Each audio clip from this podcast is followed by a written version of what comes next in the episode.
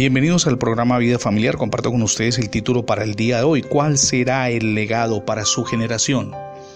Joaquín Salvador Lavado, conocido popularmente como Quino y autor de Mafalda, Miguelito, Susanita y Felipe y otros personajes más que han pasado a la celebridad, partió a la eternidad.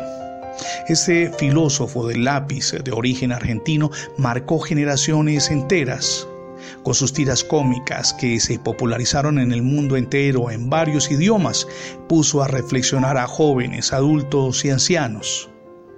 Era divertido, introvertido además, culto, tímido y callado, pero con una genialidad extraordinaria y desbordante. Tanto así que sus caricaturas no pierden vigencia. Lo curioso de Mafalda, su personaje emblemático, es que solo se crearon historietas por espacio de nueve años.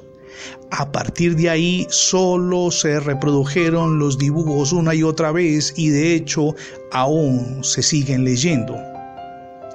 El dibujante Quino dejó un legado que pervive en el tiempo. Ahora apliquémoslo a su vida, reflexione en su existencia. Si falleciera hoy, ¿cuál sería su legado para generaciones enteras?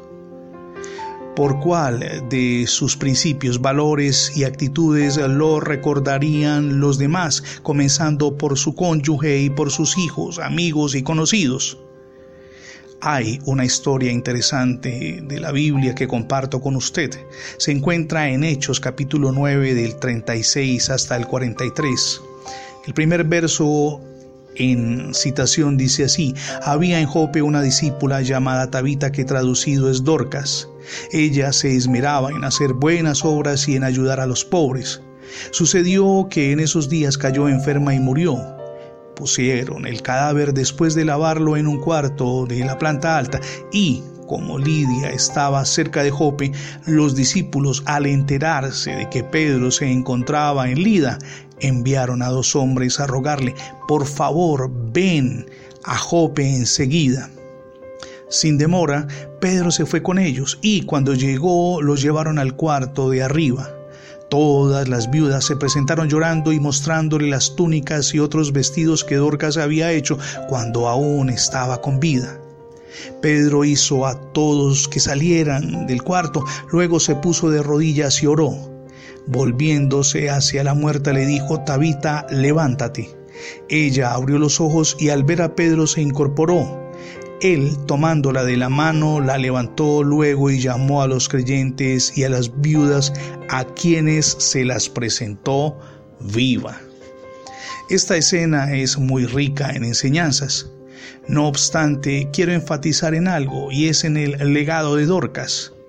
Era apreciada y admirada por su fe. Testimoniaba no tanto con las palabras, sino con el ejemplo. Ahora, ¿qué piensa de su vida? Sin duda coincidirá conmigo en que es hora de evaluarnos, identificar en qué áreas de nuestra vida personal y familiar estamos fallando y decidirnos a emprender cambios. Es una sabia, urgente e importante decisión. Si se fija ese propósito, no estará solo. En ese proceso lo acompañará Dios para ayudarle en todo momento. Desde la misión, Misión Edificando Familias Sólidas, queremos invitarle para que reciba en su corazón a nuestro Dios y Salvador Jesucristo. Es la mejor decisión que podemos tomar para emprender, tomados de su mano ese maravilloso viaje hacia el cambio y transformación personal, espiritual y familiar que no solamente anhelamos, sino que necesitamos con urgencia. Le invitamos a escuchar todos los días las transmisiones del programa Vida Familiar si por alguna circunstancia no ha podido hacerlo, ingrese la etiqueta numeral Radio Bendiciones. Es muy sencillo, numeral Radio Bendiciones en Internet.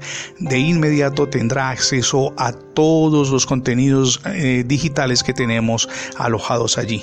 Mi nombre es Fernando Alexis Jiménez. Dios les bendiga hoy rica y abundantemente.